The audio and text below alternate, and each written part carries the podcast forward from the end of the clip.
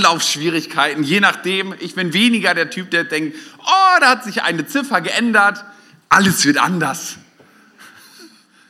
Tamara, ich denke, du bist auch Mathematikerin. Nein, aber so unterschiedlich mögen wir ins Jahr gestartet sein, so unterschiedlich mögen wir mit dem Leben umgehen, mit dem neuen Jahr umgehen, so unterschiedlich sind wir in so unterschiedlichen Lebenssituationen sind wir auch unterwegs. So, wir, äh, ganz kurze Erklärung, weil da gleich Campus-Sonntag steht, das einmal vorweg. So, wir werden in diesem Jahr, wir haben ja in der Regel haben wir Predigtreihen, die uns als ganzer Campus äh, als ganzes Gospelhaus beschäftigen, so an jedem Campus relativ identisch, natürlich auch ein bisschen unterschiedliche Prediger und jeder bringt ja auch so ein bisschen seins irgendwie mit rein. Aber wir haben gedacht, ein bisschen mehr Individualität an den einzelnen Campussen. Manchmal sind andere Themen dran und deswegen wird uns in diesem Jahr immer wieder auch ein Campus-Sonntag begegnen. So, das ist jetzt nicht die ganz große Neuigkeit, so ein bisschen eher das Wording, wenn man das mal irgendwo mitkriegt im Laufe des Jahres. Da mag es Sonntag geben, da ist einfach ein Gastsprecher da, da mag ein bestimmtes Thema für uns als Campus dran sein, da mag irgendwas da sein, was einem selbst so auf dem Herzen liegt. Unser nächster Campus-Sonntag, darauf freue ich mich schon richtig, ist im April. Und im April machen wir das so, da denkt sich nicht irgendjemand ein Thema aus, sondern ihr habt alle die Möglichkeit, alle Fragen, die ihr immer schon mal stellen wolltet, vorher per Mail zu schicken oder per Karte weiterzugeben oder per WhatsApp zu schreiben. Und ich werde versuchen, dann an dem Sonntag alle Fragen, die es so gibt, innerhalb von zwei, drei, vier, fünf, sechs Minuten zu beantworten. Ob es irgendwelche theologischen Themen sind, irgendwelche Themen zur Gemeinde oder ob du immer schon mal wissen wolltest, wer mein Friseur ist oder Leanders Friseur ist viel interessanter, glaube ich so, oder? So. Freue ich mich drauf. Also ein bisschen spannende Dinge die wir da hoffentlich mit reinbringen. Genau, ich bin, wenn ich so aus letztes Jahr zurückschaue, bin ich dankbar für ganz, ganz viele Momente, ganz viele positive Momente, die wir gemeinsam erleben durften, wo Menschen heil geworden sind, wo Menschen etwas erfahren durften an, an Wiederherstellung. Und wenn ich zurückschaue, dann ist das letzte große Ereignis, es noch gar nicht so lange her, aber es fühlt sich schon wieder an, wenn ich meine Kinder höre, dann, wann ist wieder Weihnachten, dann fühlt sich das so an, als sei schon ein halbes Jahr her, aber ist man gerade drei Wochen her oder zweieinhalb Wochen. Ich bin dankbar dafür, einen großartigen Gottesdienst gehabt zu haben. 400 Menschen, die da waren, ein Team, was sich trotz vieler Widrigkeiten sehr ans Zeug gelegt hat, was richtig Tolles auf die Beine gestellt hat. Da bin ich dankbar für. Ich bin dankbar für Urlaub, den man genießen konnte, ein paar Tage raus zu sein, ein bisschen Familie zu besuchen, Freunde zu besuchen, mit ganz, ganz vielen tollen Momenten. Und ich hoffe, die hast du auch gehabt. Und gleichzeitig weiß ich bei mir selber, dass auch in diesen Tagen durchaus leidvolle Momente dabei gewesen sind. Und so weiß ich auch hier bei uns in der Gemeinde, jedem von uns, so unterschiedlich ist unser Leben, gibt es Momente, die sind voller Freude, voller Neugierde auf das, was kommt oder auf das, was gerade gewesen ist. Und die ganz schmerzvollen Momente, wo man durch wirkliche Tiefen hindurchgeht, wo wir herausgefordert sind. Und so starten wir mit ganz unterschiedlichen Gefühlen in dieses neue Jahr. Von den Momenten, wo man denkt, boah, hoffentlich bleibt das alles so und ich freue mich auf die nächsten Dinge, die passieren. Oder dass man denkt, hoffentlich hat dieses Elend bald ein Ende. Hoffentlich kommt bald der Durchbruch, hoffentlich stellt sich bald die Veränderung ein. Und so stehen wir vor diesen unterschiedlichen Momenten. Und ich bin gestolpert über die Jahreslosung. Ich bin nicht so ein, was heißt Freund von den Jahreslosungen? Ich denke mal so, so christliche Lotterie. Also ich habe nachgeguckt, die, die würfeln gar nicht, also man könnte ja denken, Jahreslosung, das klingt so nach so Lotterie, die haben eine große Kugel und dann rührt man da drin rum und zieht einen raus und sagt, Gott spricht im Jahr 2023. Nein, nicht ganz so. So ökumenische Geschichte, sitzen ein paar Leute zusammen aus Arbeitskreisen und diskutieren dann auch die Verse und denken sich auch was dabei. Und dann gibt es so die Jahreslosung, so drei Jahre im Voraus kann man die schon mal lesen. Und dieses Jahr, ganz spannend, finde ich, heißt sie, Du bist ein Gott, der mich sieht. Und ich habe gedacht, egal in welcher Lebenssituation wir stecken mögen, es ist so gut zu wissen, dass da jemand ist, der mich sieht. Egal, ob es die freudigen Momente sind meines Lebens, die ich doch auch mit anderen teilen möchte, oder die herausfordernden Momente, da ist ein Gott, der mich sieht. Du bist ein Gott, der mich sieht. Du, das ist nicht irgendwas Kosmisches, was umherfliegt. Die Kraft, die mich betrachtet, sondern du, du Gott, du bist persönlich an mir interessiert. Du bist derjenige, der mich sieht. So, wenn wir zur Ethnie der Zulus gehören würden in Südafrika, dann würde die Begrüßung nicht heißen Hallo und guten Tag, Moin oder Servus, sondern die sagen, ich kann es jetzt leider nicht in Zulu aussprechen, aber übersetzt heißt es so viel wie Ich sehe dich. Und ich habe gedacht, das ist eine coole Begrüßung. Ich sehe dich. Ich habe Zeit für dich. Weißt du, wir kennen das ja so. Hallo, wie geht's? Und dann ist man eigentlich auch schon wieder vorbei. Aber ich sehe dich, drückt irgendwie was davon aus, von ich habe diesen Moment für dich, ich habe den Fokus auf dich. Ich meine, ich sehe dich, könnte auch irgendwie was anderes bedeuten, ne? So, so von der Ladendetektiv. So, wenn man in meiner Teenie Vergangenheit rum, ein bisschen rumgrabt, würde man da auf andere Dinge kommen und dann weiß man auch, wenn Jürgen ohne irgendwelche Dinge durch die Ladenkasse läuft, dass immer noch so dieser Moment ist von, pass auf, gleich wird dich jemand rufen, bleiben Sie mal stehen.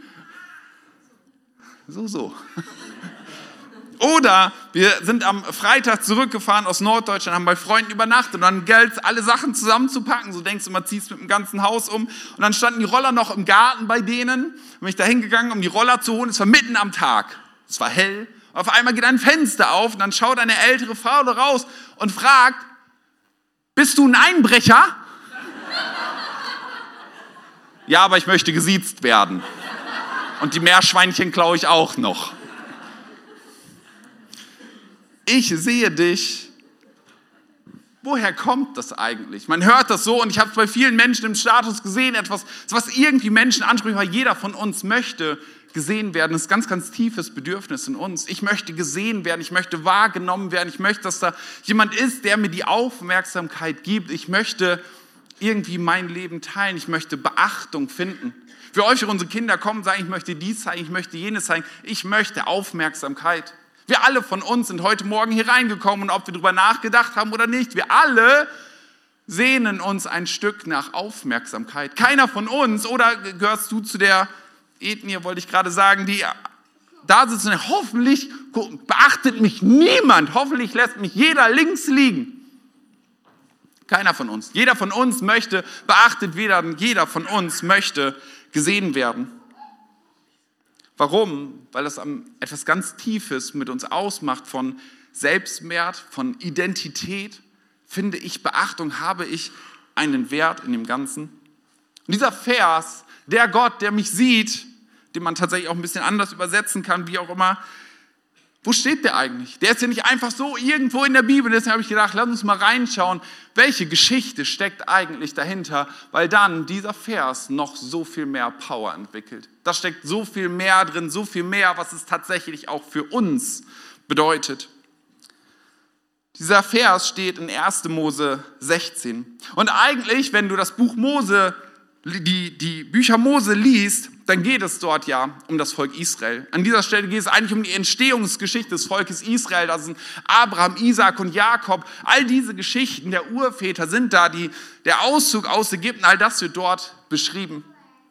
Und hier genau diese Kapitel, dann geht es um Abraham, den Urvater des Glaubens, den Urvater, wo das Volk Israel raus entstanden ist. Abraham wird von Gott aus dem Gefühl, aus dem Nichts herausgerufen. Der hatte vorher keine Gottesbeziehung, da war nichts. Der noch nie, hat noch nie einen Tempel gesehen, aber Gott spricht zu ihm und sagt, folge mir, ich werde dich in ein Land führen, was ich dir und deiner Familie geben werde. Gott macht Abraham eine Verheißung und sagt, ich werde dir viele, viele Nachkommen geben, und zwar so viele, wie du Sterne am Himmel sehen kannst. Und Abraham lässt sich auf diese Verheißung, auf dieses Abenteuer mit Gott ein, lässt sich rufen und geht los. Und jetzt könnte man denken, jetzt folgt ja irgendwie so eine richtig spannende Geschichte, so mit Helden. Und Abraham wird ja später im Hebräerbrief auch als ein Glaubensheld bezeichnet. Und all die Leute um ihn herum, das sind bestimmt voll die Helden, das wird richtig gut. Geistliche Vorbilder, wo wir was uns rausziehen können. Und dann liest du die Geschichte und es ist eine absolut dunkle Geschichte. Das ist eine Geschichte, die du deinen Kindern abends lieber nicht erzählen möchtest. So viel Leid, so viel Schmerz, so viel Missbrauch, so viel Schreckliches, was in dieser Geschichte passiert. Das sind Menschen, die mit der Verheißung Gottes am Ringen sind, die fehlerhaft sind, die Böses tun. Eine Geschichte, in der es um enorme Eifersucht geht, um einen schrecklichen Streit, um Spaltung und um eine katastrophale Familientragödie. Also Abraham wird herausgerufen, diese Verheißung mit den vielen Nachkommen und er glaubt daran, über Jahre glaubt er daran, er folgt Gott in dieses Land, wo, wo er hingehen soll, findet Kanaan. Aber irgendwie diese Verheißung, einen Sohn zu bekommen, das wird irgendwie nichts und er wird fast 90, 87 Jahre alt und Sarah und er, die haben sich lieb gehabt. Also die wussten, wie das funktioniert, aber irgendwie hat es nicht funktioniert. Und so stelle ich mir vor, dass Sarah irgendwann sagt, Abraham, ganz ehrlich, Lass uns mal einen Tee trinken. Schau mich an. Schau dich an. Wir haben es versucht. Aber es hat nicht funktioniert. Da kommt kein Nachkomme. Wir werden aussterben. Dein Erbe wird irgendwie an irgendeinen, so keine Ahnung, nahen Verwandten, irgendeinen Verwalter an dich geben, gehen. All das wir auch aufgebaut haben. Diese Verheißung von Gott, da scheint hier was drin zu sein, aber irgendwie, das hat nicht funktioniert aber weißt du was? Ich habe drüber nachgedacht, ich habe eine Idee, wie es funktionieren könnte. Weil Gott hat ja irgendwie so einen Segen verheißen und das ist auch noch für alle Welt sein. Und ich will Gott ja irgendwie auch vertrauen, aber es ist auch so ein Hin und Her, ist die Verheißung Gottes, hält sie, hält sie nicht, habe ich mir es eingebildet. Du hast mir davon erzählt, Abraham. Aber ich habe eine Idee, wie wir, wie wir eine Lösung finden könnten. Ich habe für eine ganz hübsche, eine Sklavin, die sieht eigentlich aus Ägypten. Weißt du was? Leg dich doch zu der, schlaf mit der. Und das Kind, was sie bekommt, wird mein Kind sein. Und wenn du Historiker durchliest, dann wirst du feststellen, dass es nicht dann ihr Kind gewesen wäre von dieser Hagar, sondern es wäre tatsächlich Sarahs Kind gewesen. Sie hätte es einfach adoptieren können. Sie hätte es dieser Frau weggenommen, wie eine Leihmutter. Du nimmst es weg und es ist deins. Ob Hagar das will, die leibliche Mutter oder nicht, ist völlig egal, ist ein Randthema. Ob Hagar diesen Abraham bei ihm liegen möchte, mit ihm schlafen möchte, ist doch egal. Und warum auch immer, denkt Abraham sich, oh, ich weiß nicht, was seine Motivation war. Also steht da nichts von.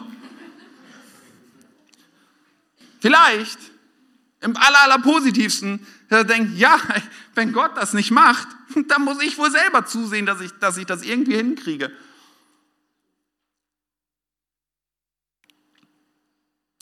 Abraham hört auf Sarah er schläft mit Hagar und die Katastrophe nimmt ihren Lauf. Nicht nur, dass Hagar als Objekt zur Erhaltung des eigenen Stammbaumes missbraucht wird, sondern dieses Kind wäre ja auch gar nicht ihres gewesen. Hagar wird tatsächlich schwanger und von einmal wendet sich das Blatt. Die Frau, die irgendwie missbraucht worden ist zum Zwecke von anderen, auf einmal wächst da was in ihr und das scheint Sarah sich nicht gut überlegt zu haben. So weit hat sie dann doch nicht gedacht. Und Hagar denkt sich, weißt du was? Da wächst was in mir.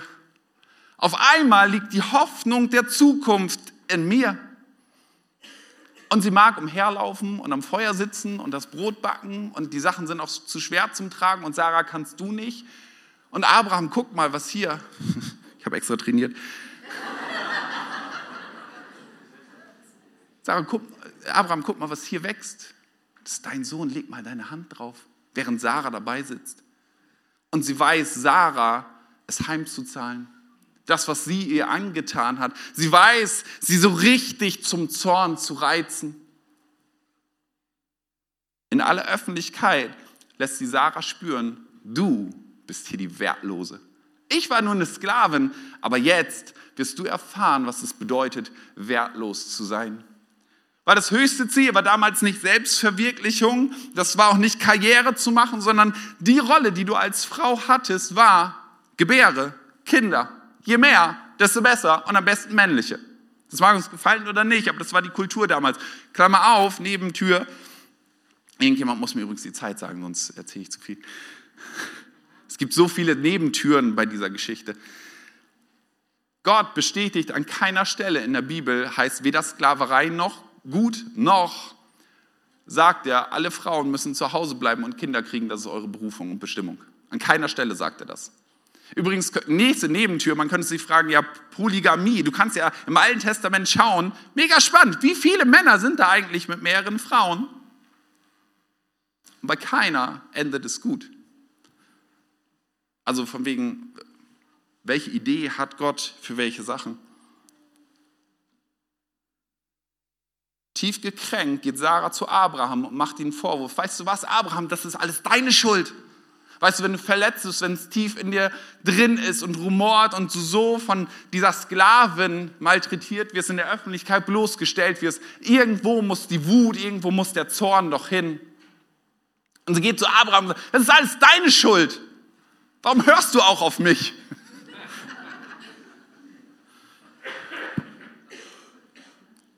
Jetzt, wo meine Sklavin schwanger ist, werde ich von ihr verachtet. Dabei habe ich sie doch dir zur Frau gegeben, so als Nebenfrau.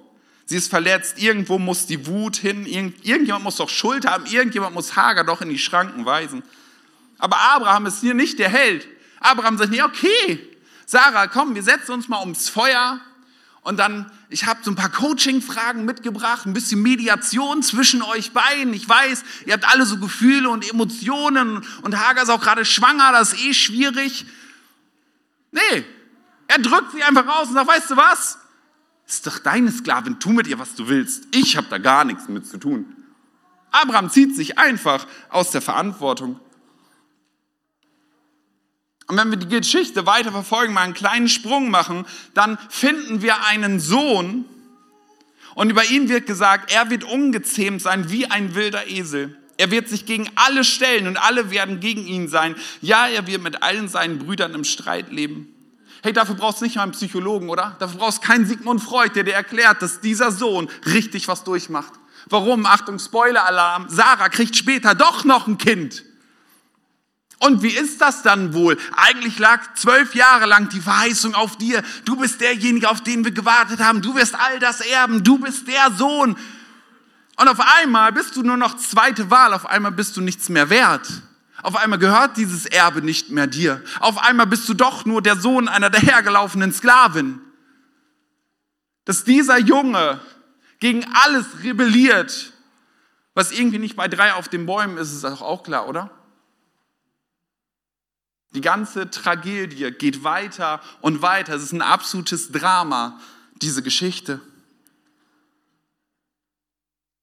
Jeden Tag hört er, du bist eigentlich nur zweiklassig. Und wenn du dich jetzt in eine Mama hineinversetzt, die das auch noch über ihren Sohn hört, die wieder verstoßen wird, die wieder nur zweitrangig ist, was macht das mit dieser Person?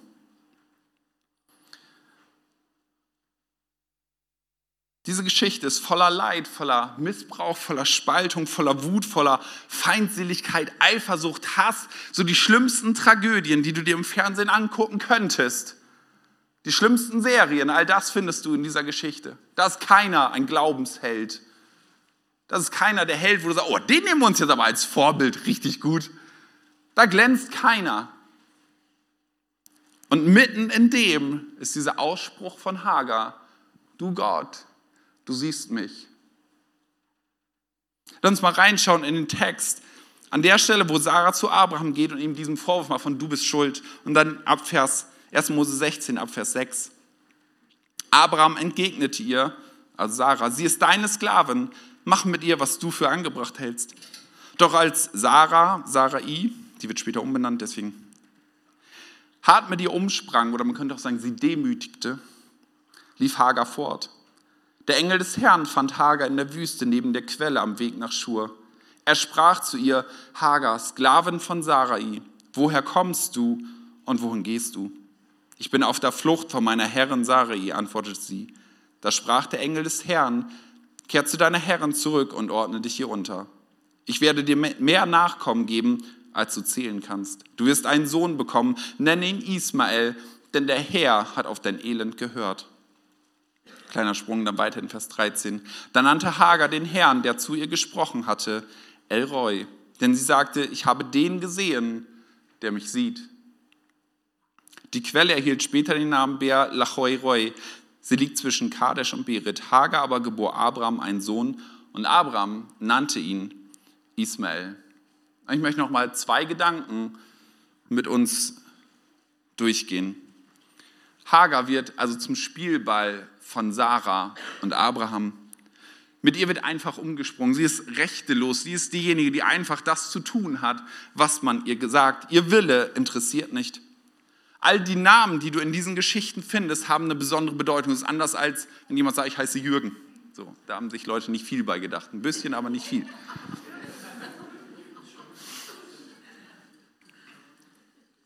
Hagar heißt die Fremde. Hagar war die Fremde, die, die aus Ägypten kam, die mit verschleppt wurde, die fremd war, obwohl sie doch eigentlich zu Hause sein sollte. Und ich habe gedacht, manchmal in unserem Leben ist es genauso. Manchmal fühlen wir uns da, wo wir eigentlich zu Hause sein sollten, fühlen wir uns so fremd, fühlen wir uns so fremd bestimmt. Aber weißt du was? Gott sieht Hagar in Hagar nicht die Fremde, sondern er sieht einen Menschen, dem er nachgeht. Hagar flüchtet in die Wüste, sie entflieht der Situation und ich denke einfach nur noch weg. Ich will nicht weiter von meiner Herrin gedemütigt werden. Aber Gott lässt sie nicht einfach ziehen, er geht ihr nach, er begegnet ihr und zwar, und das finde ich interessant, er selbst. Sogar hätte er hätte auch wunderbar irgendeinen Engel hinschicken können, oder? Aber dort steht der Begriff der Engel des Herrn. Vielleicht kannst du den Text noch einmal einblenden. Der Engel des Herrn ist nicht einfach irgendein Engel, den der Herr geschickt hat, sondern ist ein Synonym für Gott selbst. Das findest du ein paar Mal im Alten Testament. Und wenn du da weiter auf die Suche gehst, dann merkst du, dass bis zu dem Zeitpunkt, dass Jesus auf die Welt kommt, danach findet das nicht mehr statt. Das heißt, es gibt sogar den Rückschluss und sagt, hey, das ist Jesus selbst gewesen. Jesus selbst geht hin und sagt, ich gehe dieser Frau nach, ich suche sie. Da steht nämlich, er fand sie. Er geht auf die Suche, geht ihr nach und sagt, du bist mir so wichtig, du bist nicht irgendeine Fremde für mich, du bist eine, die ich kenne, du bist keine Fremde für mich, du bist kein Fremder für Gott, sondern Gott macht sich auf, dir nachzugehen, dich zu suchen und dich zu finden. Und als ob Gott diese Geschichte, ihre Geschichte nicht kennen würde, setzt sie sich hin. Und es ist fast wie Jesus mit der Frau am Jakobsbrunnen. Findest du ganz viele Parallelen. Setzt sich hin und fragt sie, woher kommst du und wohin gehst du? Er interessiert sich für sie. Er geht hin, er begegnet dir und Gott fragt dich, woher kommst du und wohin gehst du? Das sind zwei der größten Lebensfragen, die jeder Mensch für sich beantworten muss. Woher kommst du und wohin gehst du? Die großen Lebensfragen. Gott fragt sie und, und sagt nicht, ich erkläre dir mal das Leben, sondern er fragt sie, woher und wohin? Später gibt Hagar, äh, Gott Hagar das gleiche Versprechen wie Abraham und Sarah, nämlich unzählbar viele Nachkommen. Und ich habe gedacht, manchmal kann man beim Bibellesen, könnte man ja irgendwie auf den Gedanken kommen, weißt du, es gibt so ein paar Helden, so ein paar, die haben die Hauptrolle bekommen von Gott und die anderen sind halt alle Statisten, oder? Dann liest du durch und dann gibt es da einen David. Goliath musste halt fallen, die ganzen Soldaten drumherum, alle Pech gehabt. Die fallen halt alle so um. Bing, bing, bing, bing, bing. Gibt es ein paar Apostel, gibt es noch. Dann gibt es auch Mose und es gibt so, so die, die, großen Helden, die Geschichten. Oder auch Abraham und Sarah, ja, die kennen wir, die Namen. Aber ja, es ist halt so, so Beiwerk, irgendwie so, so Randfiguren, oder? Und könnte es nicht sein, dass in der Gemeinde manchmal genauso ist, es gibt so ein paar Hauptfiguren und die anderen, na, vielleicht sucht sich Gott halt Einzelne raus. Sie sind begabter, sind beliebter bei ihm, die sind irgendwie wichtiger. Aber dann schaust du in diese Geschichte und das, was du feststellst, ist irgendwie, Hager, ganz ehrlich, die war für Gottes Plan völlig unbedeutend. Die war völlig egal. Gottes Plan war ja, ich schaffe mir Menschen, ich möchte in Gemeinschaft mit ihnen sein. Dann passiert Sünde. Gott braucht also einen Rettungsplan. Er denkt, okay, ich selbst werde auf diese Welt kommen, werde ein perfektes Leben leben, am Kreuz sterben und damit Erlösung möglich machen, dass Beziehung wieder möglich ist. Und der Weg dahin ist, ich erwähle mir ein Volk, ich erwähle mir einen Abraham, dann kommt Isaak, Jakob, die zwölf Stämme Israels, und dann wächst dieses Volk und aus diesem Volk heraus kommt Jesus, also Gott selbst. Das ist der Heilsplan. Wo, an welcher Stelle brauchst du eine Hager? An keiner Stelle. Die ist völlig unwichtig. Für Gottes Heilsplan brauchte es Hager nicht. Aber so, weißt du was? Sie ist mir wertvoll. Völlig unabhängig von diesem Heilsplan. Weil der, mein Heilsplan, Gottes Heilsplan für einen jeden Menschen auch schon damals gegolten hat. Jeder Mensch war ihr wichtig. Bei Gott gibt es keine Nebenrolle, keine Statisten. Bei Gott sitzt du nicht aus der aus, auf der Auswechselbank, irgendwo vergessen, im Abseits. Und Gott sagt, du bist für mich wichtig. Ich sehe dich. Kein wichtiger, kein weniger wichtig, kein unwichtig, sondern jeder ist wichtig. Gott sieht dich und sagt, du bist bedeutungsvoll für mich. Soweit ja erstmal gut, oder? Hey, gesehen zu werden, das ist doch schön. Wer möchte das denn nicht? Wer möchte nicht gesehen werden, dann noch von diesem lebendigen Gott? Aber dann spricht Gott zu Hagar und fordert sie auf. Geh zurück zu deiner Herrin, ordne dich hier unter. Du bekommst einen Sohn, nenne ihn Ismael. Ist das nicht ganz schön verrückt? Gott schickt sie an den Ort zurück, wo sie unterdrückt wurde, wo sie malträtiert wurde. Jeder von uns würde sagen, hey, das ist das Schlimmste, was du tun kannst. Sieh zu, dass du Land gewinnst. Aber Gott tut das nicht in dem Sinn von, stell dich nicht so an, Hager, ist schon nicht so schlimm, sondern Gott sagte, ich habe dein Elend gehört, ich habe das nicht ignoriert und ich möchte, dass du weißt, ich bin hier, weil du unglücklich bist. Ich sehe dich in deiner Situation und ich möchte etwas dagegen tun. Und ob du es gerade verstehst oder nicht, tatsächlich ist der beste Weg für dich, zurückzugehen und dich Sarah unterzuordnen. Der beste Weg ist es, zurückzugehen dahin, was so schmerzvoll war für dich. All diese Erlebnisse, was dich konfrontiert mit, mit all dem, was dich dort umgibt, ob du es glaubst oder nicht, der beste Weg ist es, geh dahin zurück. Nenne deinen Sohn Ismael. Und auch das, ich habe gerade gesagt, Wortbedeutung oder Namensbedeutung damals ganz besonders. Ismael bedeutet, Gott hat gehört. Gott hört dein Elend, er ist nicht an dir vorbeigegangen. Und ich meine, wenn ich Hager wäre, dann könnte ich denken, weißt du was, dieses Baby da drin, das hat doch erst all diesen Kummer verursacht. Vorher war es doch okay, okay, Sklaven sein, aber mit diesem Baby ist es alles nur noch schlimmer geworden. Wenn das nicht da wäre, wenn ich einfach nicht schwanger geworden wäre, wäre es doch gar nicht so schlimm. Würde es ihn nicht geben, hätte ich das Problem nicht.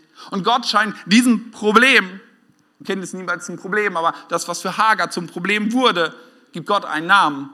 Und zwar Gott hat gehört. Gott hat deine Not gehört. Und jedes Mal, wenn der Hagar ihren Sohn ruft, ruft sie, Gott hat gehört. Gott hat gehört. Und du bist Tag für Tag, ich weiß nicht, wie häufig du deine Kinder rufst, aber manchmal häufiger als einem lieb ist. Gott hat gehört. Gott hat meine Not gehört. Gott ist da Tag für Tag. Er liebt sie. Gott hat meine Not gehört. Jeden Tag ist sie daran erinnert. Gott hört mich. Gott hat mich gehört. Vielleicht bist du mit einem Problem unterwegs und denkst, ich würde einfach nur gerne weg. Aber vielleicht ist gerade dieses Problem, das dich für den Rest deines Lebens daran erinnert, dass Gott dein Gebet erhört. Manchmal entwickelt sich die größte Herausforderung im Leben zum größtmöglichen Segen. Das, was so schwer für uns zu begreifen ist, was über unsere Gedanken hinaus, weil wir denken, boah, könnte dieses Problem nicht einfach weg sein? Weil wir alle sehen uns ja nach Wundern, dass irgendwie was passiert, aber zu jedem Wunder gehört ja erstmal eine Not. Und auf die könnten wir alle gerne verzichten, oder? Wir beten um Heilung. Warum? Weil jemand krank ist. Wir beten um Durchbrüche, um finanzielle Durchbrüche, um Wiederherstellung. Warum? Weil dort erstmal Nöte sind. Und die auszuhalten ist so schwer. Gott reißt Hagar nicht aus dem Problem heraus. Er sagt, weißt du was, ich pflanze hier eine schöne Oase, hier gibt es ein bisschen Wasser und da gibt es auch ein paar Kamele für dich. Wir wünschen uns das so sehr, sondern er sagt zu ihr, geh zurück. Er sendet sie in diese herausfordernde Situation zurück. Und das gibt es auch in unserem Leben manchmal. Dass Gott sagt, nee, nee, der Ausweg ist nicht wegzugehen, vor dem Problem zu fliehen, auch wenn du das gerne machen möchtest. Der Weg ist direkt dahin, zurück. Ich hole dich da nicht raus, sondern ich sende dich da hinein. Aber du darfst dir sicher sein, ich bin bei dir. Jeden Tag, jeden Tag hörst du, ich habe deine Not gehört, ich habe deine, dein Rufen gehört. Wisst ihr, was interessant ist, dass dort nicht mal steht, dass Hagar gebetet hat. Weißt du, was macht Gott? Sitzt oben im Himmel, guckt sich die Nachrichten, die Weltnachrichten an, dann, kommt er so, Hagar geht schlecht.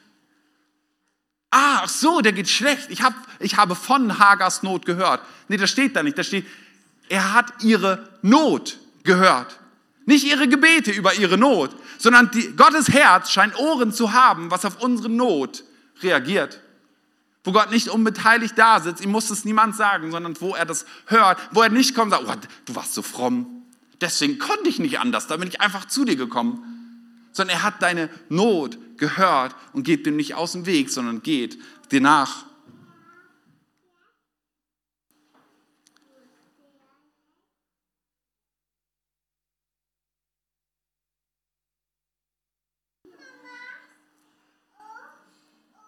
Ich glaube, Gott lässt manchmal die schwierigen Umstände zu, weil das, was er für uns tun könnte, nicht halb so gewaltig ist wie das, was er durch uns tun kann. Das ist manchmal schwer auszuhalten. Man denkt, boah, hol mich doch einfach da raus. Ich will da nicht länger drin sein in dieser Herausforderung, in diesem Problem, kannst du nicht einfach wegnehmen. Aber Gott sagt, ich schicke dich sogar dahin zurück. Warum? Weil die Lösung so viel größer ist, das, was ich durch dich tun kann, als das, was ich für dich tun kann. Ich will uns Mut machen, nicht vor Problemen wegzulaufen, sondern Probleme zu konfrontieren, manchmal hinzugehen, in dem Wissen, Gott ist da. Bei Hager könnte man sich ja fragen, um das immer aufzulösen, warum schickt Gott sie eigentlich dahin zurück? Wäre Ägypten nicht schöner irgendwie gewesen? Hager wäre eine entflohene Sklavin gewesen. Sie wäre völlig rechtelos gewesen. Freiwild. Für alles und jeden. Später das Leid ist nicht zu Ende, als sie zurückgeht. Später wird sie, als sie ihren Sohn hat, wird sie wieder weggeschickt, aber diesmal wird sie weggeschickt und sie entflieht nicht. Und damit ist sie tatsächlich frei. Und Gott sorgt, Gott begegnet ihr dort nochmal und versorgt sie auch weiterhin. Gott lässt sie nicht im Stich, aber damit ist sie frei. Das konnte sie nicht sehen in dieser Situation. All das konnte sie nicht wissen. Und wie häufig ist es in unserem Leben, dass wir diesen Blick darüber hinaus, was morgen sein könnte, was am Ende dieses Jahres, am 31.12.2023 steht, das wissen wir heute nicht. Wir wissen nicht mehr, was morgen passiert. Aber Gott weiß es. Und deswegen ist Gottes Plan manchmal so viel höher als unser Plan, den wir nicht verstehen. So, ich glaube, wenn wir uns die Geschichte von Hagar anschauen, dann können wir für uns da etwas rausnehmen, nämlich dass wir A, von Gott gesehen sind und dass B, er unsere Not hört, dass er nicht weggeht, dass er in diesen Problemsituationen mit drin ist und uns immer wieder zuspricht, ich habe deine Not gehört und ich habe dich gesehen, das, was wir uns Menschen so sehr, wo wir uns so sehr nach sehnen, gesehen zu werden von diesem lebendigen Gott, was so viel mehr wert ist als vom Menschen. Ja, Gott hat sich auch Gemeinde gedacht, einander zu sehen, füreinander da zu sein, einander zu tragen, all das. Aber so viel mehr, so viel wertvoll ist es zu wissen, Gott ist ein Gott, der mich sieht. Ich mag die Band schon nach vorne kommen. Ich würde gerne noch zum Abschluss beten. Und vielleicht nutzen wir auch gleich die Zeit, hey, wenn du sagst, es sind Menschen um dich herum, vielleicht haben wir die Freiheit dazu, und ich habe ein Wort für Sie, da, da mal nachzuhören. Gott, gibt es etwas für den Nachbarn links und rechts von mir, die Reihe vor mir, hinter mir, von Menschen, die mir nah sind? Mal zu hören, Gott, gibt es etwas, was ich dieser Person sagen darf? Gibt es etwas, was ich an Zuspruch weitergeben darf? So wie der Hager, die erfahren hat, dass du sie siehst. Weil wir alle möchten in dieses Jahr gehen, ob aus den Höhen oder aus den Tiefen gerade kommend, in dem Wissen, Gott sieht mich. Gott ist da, Gott hat mich nicht verlassen, Gott ist in dieser Not da.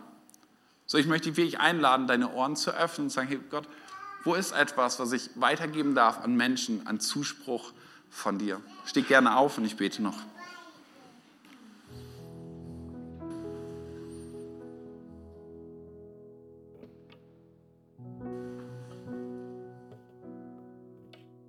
Himmlischer Vater, ich danke dir dafür, dass du ob wir gerade in deinen Plan hineinpassen oder nicht, dass du uns nicht links liegen lässt, dass wir wichtig für dich sind. Danke dafür, dass du uns nachgehst, dass du uns nicht einfach wegrennen lässt und denkst, oh, dann geh doch deine verkehrten Wege.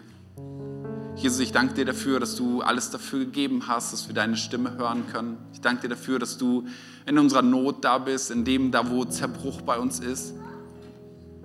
Jesus, danke dafür, dass wir vor Problemen nicht wegrennen müssen, sondern danke dafür, dass du in all dieser Not, in all den Herausforderungen, dass du da bist und mit uns dorthin durchgehst, dass so viel mehr möglich ist, das, was wir vielleicht nicht sehen, aber da möchte ich bitten, dass du uns ganz viel Glauben und Vertrauen auf dich schenkst, dass du da bist und dass du nicht einfach weg bist, dass du uns hindurchträgst. Gott, ich möchte dich bitten, dass du Herzen anrührst heute Morgen, wo vielleicht auch Schmerz da ist, möchte ich bitten, dass du Momente der Heilung schenkst. Gott, ich möchte dich bitten, dass du zu uns sprichst, dass wir erfahren, wie eine Hager, dass du da bist und dass du in unser Leben hineinsprichst, dass du sagst, ich sehe dich.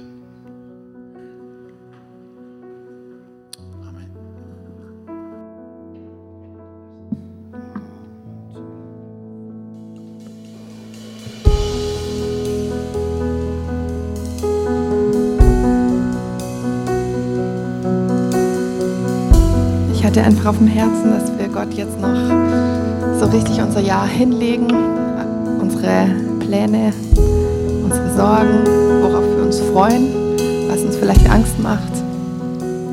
Und einfach das volle Vertrauen in die Hände von dem legen, der uns sieht, der unser Jahr sieht, der unser ganzes Leben sieht. Und sagen, wir vertrauen dir, wir vertrauen, dass dein Plan höher und größer ist.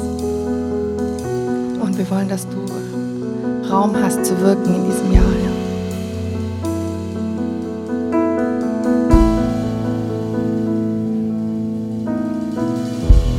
Vor dir lege ich alles hin, was mich quält und was ich bin. Alles gebe ich dir, Herr. Alles gebe ich dir, Herr. Vor dir lege ich was den Frieden von mir nimmt. Alles gebe ich dir.